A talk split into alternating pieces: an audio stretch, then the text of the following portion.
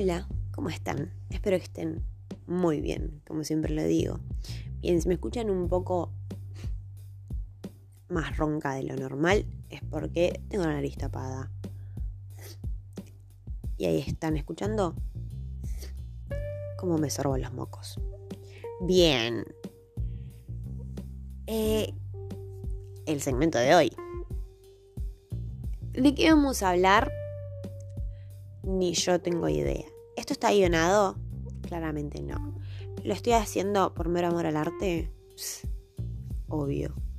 Pero lo estoy haciendo porque ya grabé tres segmentos de los cuales ya me arrepentí.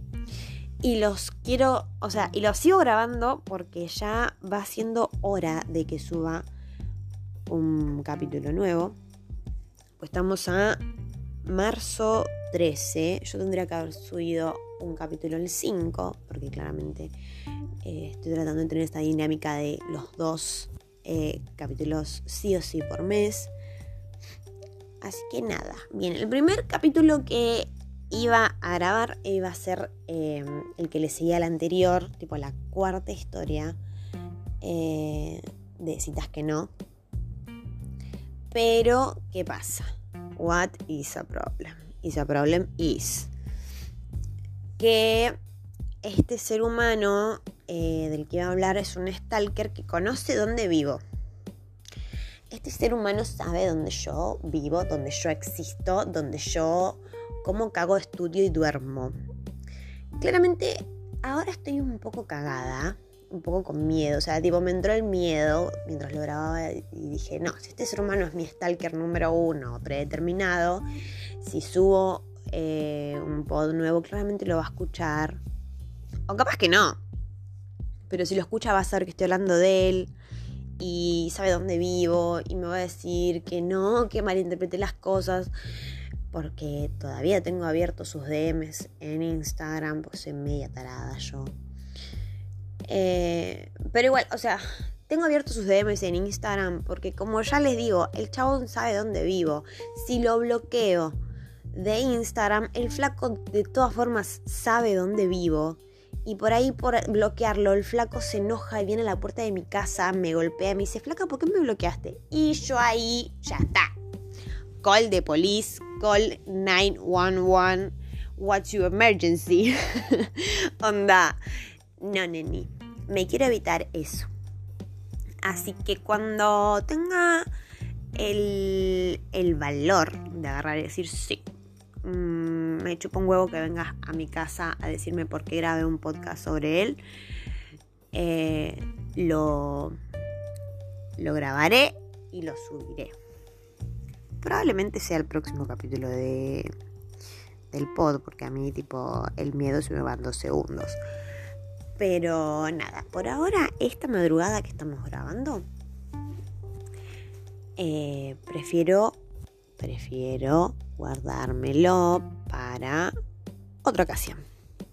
Y adentrándonos en el tema que nos compete, que es un tema muy de mierda porque no hay mucho para investigar sobre, sobre eso, sino para hablar, como siempre, eh, desde un ángulo sumamente personal, como en todos los capítulos. Bien, soy hija única, ya sabrán por qué. Em, ¿Cuál es el complejo de hija única? Bien, el complejo de hija única es siempre querer ser la mejor, así como rango número uno. No porque tus padres te lo impliquen, no, porque vos ya naciste siendo única, entonces querés ser la única y la mejor en todo no hay chance. Entonces, como querés ser la única y la mejor en todo, sigue la fase 2, que es ser muy aplicada y muy sobreexigente con todo, con absolutamente todo. Cuestionarte todo, eh, en todo y verte bien en todos los aspectos. Y me cuesta horrores esa parte, la de verme bien en todos los aspectos. Y más ahora que estoy en, de vuelta en el punto de mi vida donde estoy cursando y donde lo que menos hago es cuidar mi estética, porque ando en pijama 24/7. Y eso que digo, no, bueno, igual me voy a cambiar. milagros ponerte una remera de Shingeki no Kyojin o ponerte una remera de Goku y estar en calzones no es cambiarse. Pero me puse corpiño. No, mamita. Eso no cuenta como vestirse en un día normal. Entonces nada, una trata de siempre verse bien y de estar bien en todos sus ámbitos. Fase 3. Ser caprichosa. Lo admito, siempre lo admito y siempre lo digo. Porque es algo que ya no lo puedo negar, ya no lo puedo ocultar, ya no puedo hacerla. ¡Ay, no! ¡Qué falacia eso de que todas las hijas únicas somos caprichosas! No, no, no, no, porque eso, esa frase pedorra la decía cuando era chiquita porque quería aprobación eh, de cualquier ser humano que tenga cerca. Hoy en día me chupo un huevo si te molesta que sea una caprichosa berrinchuda de mierda. ¿ok? Tengo 20 años y si no tengo lo que quiero, voy a hacer berrinche donde sea que esté. No me interesa. Y lo voy a conseguir, sea como sea. Hay pruebas de esto.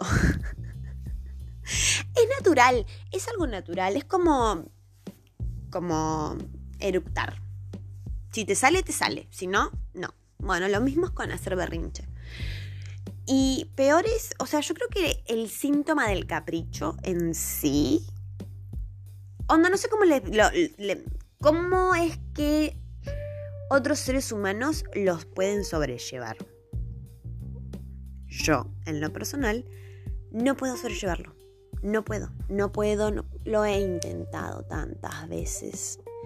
Tantas veces de mi vida he intentado bancarme un capricho sentarme y decir, bueno, no importa si no lo tenemos hoy, lo tenemos mañana, si no es mañana es pasado, relajá. Es una boludez, lo que estás pidiendo es una boludez. Lo vas a conseguir, vos tranquilo. No, no, no, no, no, no. Tipo, me he dado las mil y un frases y ninguna funciona. Si lo quiero, lo quiero ahora y ya. ¿Mm? Y me cuesta, cuando hay cosas que realmente yo no puedo conseguir, de ninguna forma, porque, a ver, a ver, el ser caprichosa y berrinchuda a lo largo de mi vida ha conseguido que siempre, por A, por B o por C, o por D, o por E, o por F, y así todo el abecedario, siempre tengo lo que quiero. Siempre. No hay chance de que no. Siempre lo tengo. Pero hay esa esa minoría, esa cosita tan diminuta que sabes que no vas a tener y no lo vas a tener nunca. Y cuando llegas a esa conclusión de que no lo vas a tener nunca, no solo te encaprichas peor, no solo haces un súper berrinche, sino que también la pasas mal. Y en mi caso, cuando la paso mal, significa que me agarran ataques de histeria. Es horrible andar contando esto acá. Pero lo cuento porque por ahí hay otros hijos únicos que le pasa lo mismo y se sienten completamente identificados. Y hola, bienvenido al Club Rey, no estás solo. Eh, pero eh, los ataques de histeria eh, son son la peor que te puede pasar como hijo único. Y más, va, yo en mi caso hacía tanto que no tenía un ataque de histeria por un berrinche causado por un capricho, por amor a Dios. Eh, me pasó el mes pasado. Y después, tipo, que me senté, me tomé un té y dije, ah, ¿qué hacía? dije, ay Dios, no puedo creer que hacía tanto que no tenía una, un ataque de mierda de estos. Y me, senté y dije, no, estoy mal. Pero, oh, Dios, no quiero volver a pensar en eso porque realmente es algo que no voy a tener. Em, y si lo llego a tener, va a ser un milagro. Así como mi nombre. Va a ser un fucking milagro porque es algo, o sea, no es algo material, partiendo de esa base. Entonces, Lo material, claramente para una persona berrinchuda caprichosa, es súper fácil de obtener. O sea, yo me, yo me encapricho y, digo, ay, vi una estupidez en internet. Ejemplo, ¿no? Abriendo paréntesis. Veo una estupidez en internet y veo que tengo la plata en la tarjeta. O por ahí no tengo la plata en la tarjeta, pero puedo pedir un préstamo. Y si no puedo pedir un préstamo, sé que si a mi mamá le insisto un poquito y le digo, mamá, después te devuelvo la plata. O algo por el estilo. Sé que mi mamá va a ceder entonces, si no es por A, por B o por C, lo voy a tener. Pero las dudas antes de tener la boludez que acabo de, ver en internet que me quiero comprar, esas dudas se convierten en un capricho, se, se convierten en un berrinche, ¿entendés? Y lo procesás y decís, bueno, no importa, y salís del artículo y seguís viendo otras cosas, pero en tu cabeza estás pensando, mmm, cómpralo, cómpralo, cómpralo, cómpralo, cómpralo, dale, cómpralo, cómpratelo, dale, te lo mereces. Ay, para eso trabajas, dale, cómpratelo. Y así está tu cabecita. Cómpratelo, cómpratelo, cómpratelo, cómpratelo. O si no, ay, ¿por qué no le pides a mamá como regalo de tal cosa? Ay, o sea, y encima eso tengo también. Que me gusta recibir regalos por méritos. Que eso también es muy de hijo único. O capaz que a mí me criaron muy a los méritos y por ahí otros no. Pero desde chiquita, por cada mérito siempre hubo un regalo. Siempre. En la primaria me acuerdo que cada día, o sea, en primario, o sea, en primer grado, siempre todos los días vas a tener un 10. Porque, porque sí, porque, o a mí solamente me pasaba, pero yo todos los días traía un 10 a casa. Y antes de, ingresar a la primaria, yo no quería ir a la primaria, yo no quería socializar con gente, yo quería seguir en mi casa, quería estar con mi mamá, no quería, no quería, no, no quería, no, no, no me sentía lista para eso. Pero ¿qué pasó? Descubrí los méritos. Mi papá me había dicho que si yo iba todos los días al colegio y que si me sacaba un 10, él me iba a comprar lo que yo quisiera. Así de fácil. Entonces ya tenés una recompensa por el solo hecho de ir. Y después tenés otra recompensa si le traes un 10. ¿Y qué necesitas para un 10? Ser aplicada, atenta, rápida y eficaz. Entonces no era nada de complicado para mí. Aparte, mi papá me había dicho de entrada, Mili, vos no vas a la escuela para ser amigos, vos vas a estudiar. Y eso me quedó grabado hasta el día de hoy porque me lo dijo literalmente toda la primaria y toda la secundaria.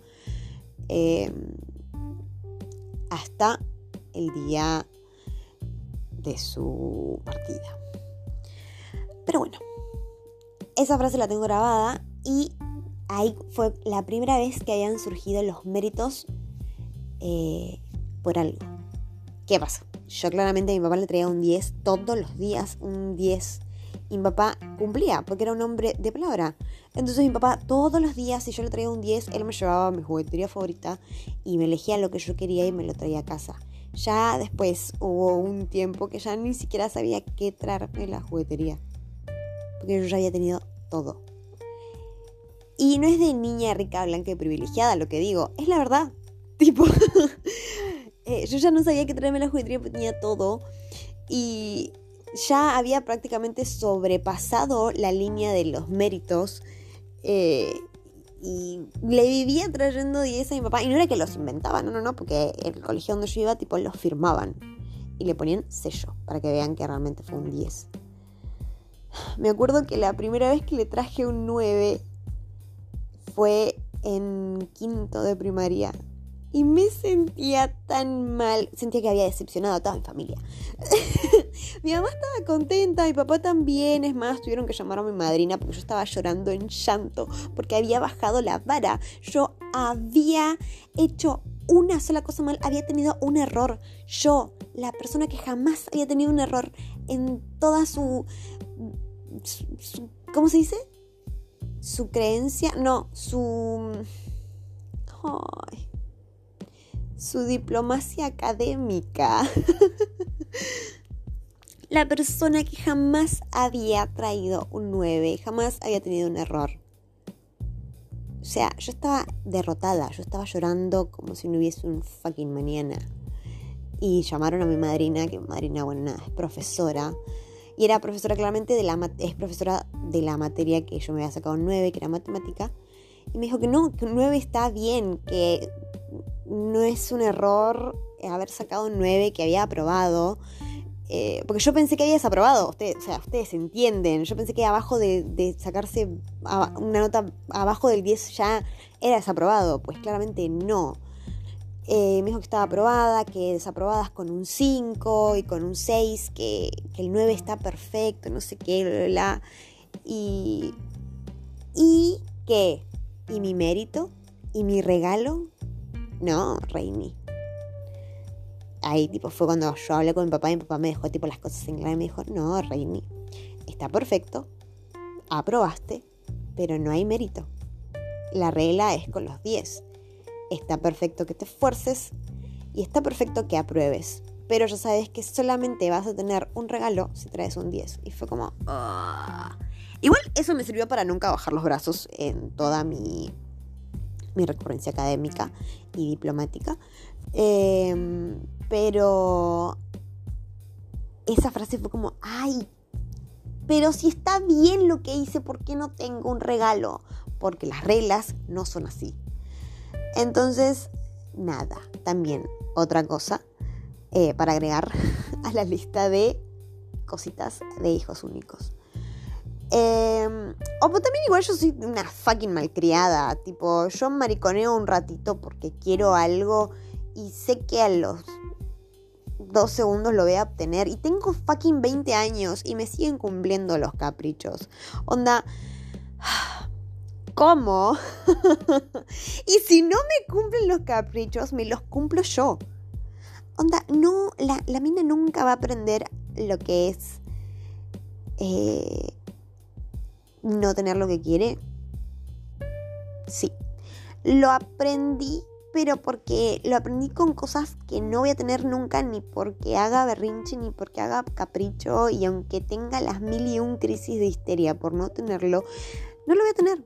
Y solamente tengo esas crisis porque me parece injusto no tenerlas. Esto se lo juro por Dios que lo traté en terapia. Y sin embargo, a día de hoy me sigue pasando. Hay cosas que todavía no se cierran, gente. Y mm, nada. ¿Qué más? ¿Qué más? Bueno, ya hablamos de méritos, hablamos de berrinches, hablamos de caprichos.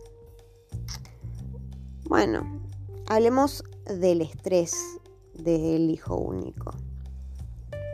¿A qué me refiero con el estrés del hijo único? Bueno, en mi caso, siempre hablando desde mi caso, obvio. En mi caso, el estrés del hijo único se amerita a todo lo anterior, pero multiplicado por dos. Una quiere ser organizado, quiere ser único, quiere sobresalir en lo que sea que haga, quiere estar al día, quiere verse bien en todos los aspectos, bueno, eso no es nada fácil, a pesar de que lo hagas desde que tenés uso de razón. Porque encima también pasa eso con los hijos únicos, desde que tenemos uso de razón, que siempre fuimos el centro de atención. Nunca nos costó eh, llamar la atención y nunca nos costó nada desde que somos chiquitos. Y cuando crecemos y ya pasamos a la adultez, no la adolescencia, sino la adultez, ¿qué pasa? Que todo eso que viniste acarreando y aprendiendo a lo largo de tu vida, ahora lo tenés que hacer solo, todos los días de tu vida. Y esforzándote, porque no querés apagar esa chispa. A mí me pasa que no quiero apagar esa chispa que en mí, esa chispa que me dice tenés que ser única, tenés que hacer esto, tenés que hacer lo otro, tenés que organizarte, tenés que estudiar, tenés que tener las cosas al día, tenés que verte bien, tenés que tener todo lo que querés. Y así, acumulando todo eso, haciendo todo eso, o en todo caso, cumpliendo, haciendo y previniendo para el día siguiente todo lo que tenés que hacer, claramente llega un punto de tu vida, llega un punto de tus días que viene nuestro gran amigo a tocarnos la puerta. Nuestro amigo el estrés. Que claramente a últimos tiempos el estrés se volvió mi best friend, mi mejor amigo, tratando de convivir con él. De sentarnos, tomar un tecito y preguntarle, ¿le falta azúcar, pedazo de mierda? Y que él directamente el estrés ni me conteste. Pero bueno. Eh, el estrés eh, viene por todas estas cosas y no solo por todas estas cosas, sino que bueno, nada, también una como persona eh, tiene otros problemitas ínfimos que, como dicen, no hay que echarle la culpa a la gota que rebalsó el vaso, sino a todo lo demás que venís acumulando, Reini. ¿Y qué pasa cuando acumulas tanto? Pues yo soy también esas personas que acumula. Que dice, bueno, sí, eh, esto me dolió, o bueno, sí, esto me molestó, pero eh, no le voy a dar bola ahora porque tengo que hacer cosas mucho más importantes. Y darle bola a eso significa perder tiempo, así que no le voy a prestar atención y lo voy a dejar para después. Entonces nada, uno a sus sentimientos los va guardando, los va acumulando, los va apilando hasta que llega un momento que cuando no expresas, igual no solo, esto que voy a decir ahora, no solo sé que me pasa a mí por el estrés, sé que le pasa a cualquier ser humano que acumula cualquier sentimiento, que si no lo expresas de la forma correcta, tu cuerpo, tu, tu, ¿cómo se dice? Tu salud anímica eh, empieza a hablar por sí sola. O sea, es típico, es como, ay, estoy muy nerviosa, pero no voy a demostrar que estoy nerviosa. Entonces, ¿qué? Te empieza a doler la panza. Ejemplo. Bueno, con el estrés es mucho peor. Porque uno se va acumulando las cosas, se va guardando y llega un punto que el estrés, si no lo sacás, si no te desquitas, si no lo hablas, llega un momento que te pega una revolcada en el piso de las piñas que te dan dos segundos.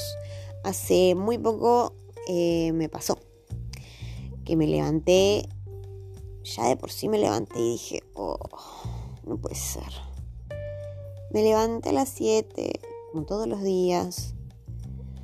Abro los ojos, pero esta vez tenía los ojos súper hinchados súper cansados, no los podía abrir, me dolía la cabeza, ya apenas me levanté, ya me dolía la cabeza. Me dolía la cabeza, me dolía la vista, me sentía cansada y recién me estaba despertando, me sentía completamente cansada, agotada. ¿De qué? No sé, dormí corriendo, ni idea. Me despierto así de cansada, me levo, tipo pongo los pies en la tierra y siento como toda mi energía se va al piso y me siento pesadísima. Y digo, no puede ser. Y yo con todos estos síntomas que tuve, apenas me desperté dije, ya está, voy a tener migrañas. Pues tengo migrañas. Eh, me digo, bueno, me voy a bañar, capaz una duchita, me, me hace pasar todas estas cosas, ¿no? Me baño con el agua hirviendo, pero de igual forma tenía frío. Tipo, tenía el cuerpo helado y sentía que el agua estaba fría todavía. Imagínense. Me baño, me seco, me cepillo. Me hago toda mi producción después de bañarme, tipo producción de cremas, skincare, bla, bla, bla, perfumes. Me visto.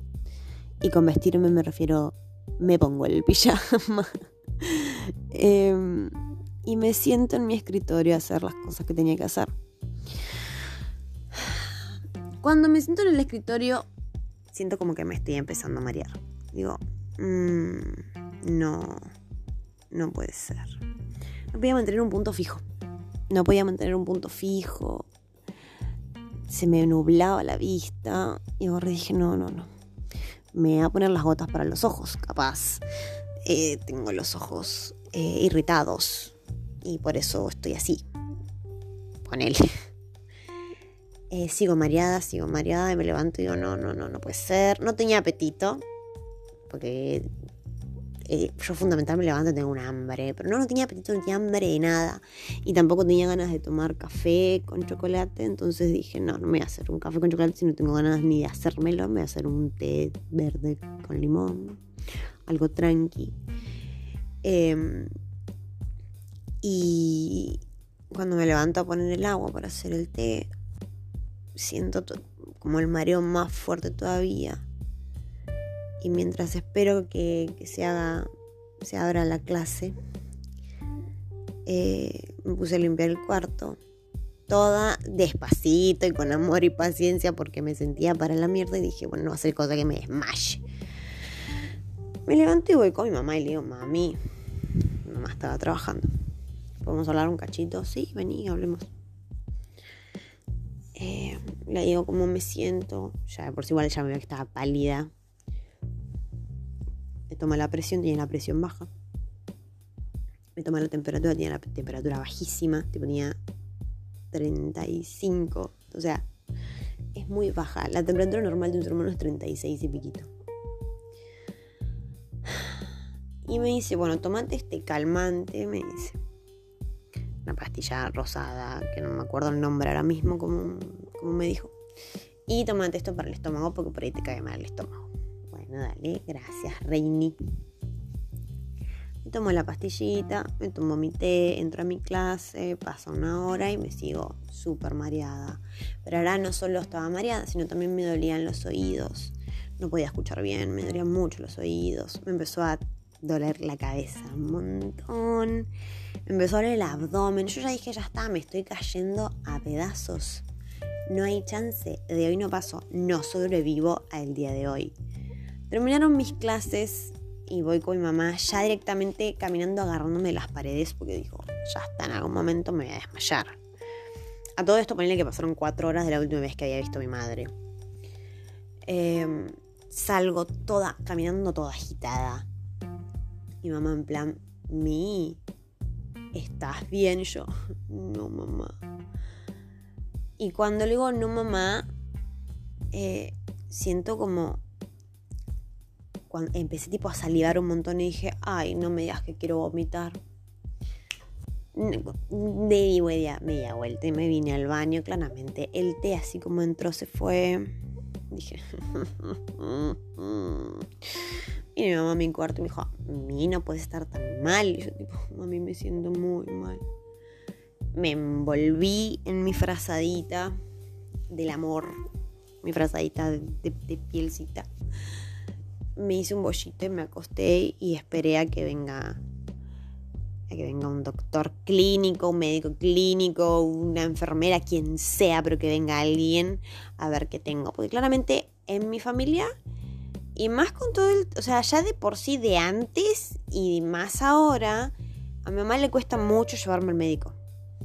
Tipo, a lo que es hospital, ahí está, a eso. Lo que es hospital, a mi mamá le cuesta un montón.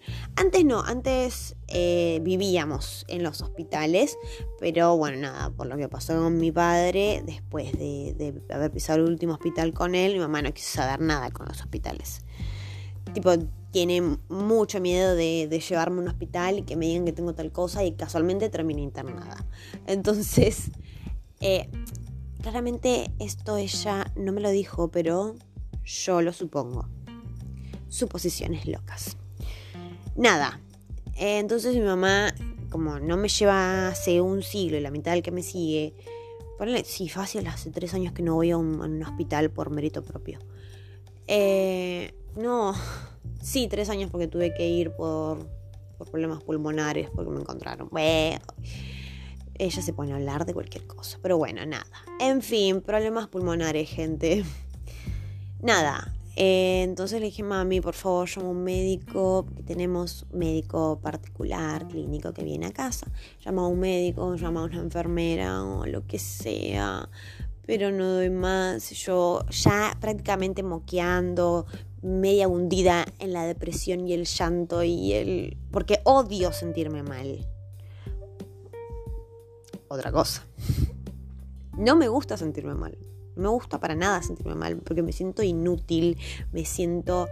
me siento una carga y es horrible. Entonces yo estaba tipo media maricoyando en plan, mamá, por favor, sacame. Sácame de este síntoma del demonio. No, bueno, ahora llamo a una enfermera o llamo al médico clínico que te atienda. nada, tuve tirada, hecho una bolita en mi cama como cuatro horas más hasta que al médico clínico se le ocurrió venir. Eh, después vino la enfermera. O sea, el señor, ¿saben lo que me diagnosticó? Me preguntó si pronto tenía evaluaciones o parciales o algo. Le dije que sí. Y me dijo, ah, entonces todo esto que te está pasando ahora es porque te venís acumulando tu estrés y te venís acumulando tus sentimientos. Como siempre, igual no me sorprende, me dijo. Porque esto, eh, como digo, a mí, o sea, el médico clínico siempre que viene es porque realmente estoy muy en la lona, porque realmente tenemos un problema y no tenemos idea cómo calmarlo. Eh, pero esta vez el médico fue como, Mami Lu, estás muy estresada y no lo demostraste y tenés un montón de sentimientos acumulados seguramente y están ahí y de alguna forma van a salir, si no son hablándolo, llorando o pataleando o haciendo berrinche, van a salir de forma anémica, me dijo. Entonces, nada, me dijo, es obvio que te vas a sentir mal, eh, pero bueno, nada. Vino la enfermera y me puso cuatro inyecciones. Me puso un calmante para que pueda dormir un rato eh, me puso una para el. ¿Cómo se dice? Para los vómitos, porque estaba vomitando. Eh, para el dolor de abdomen, o sea, el, dolor de abdomen y el dolor de, cadera que tenía, tipo el dolor muscular, por así decirlo. Y otro para el dolor de cabeza. Porque claramente, tipo, yo, a ver, yo tomo eh, aceite de CBD para las migrañas.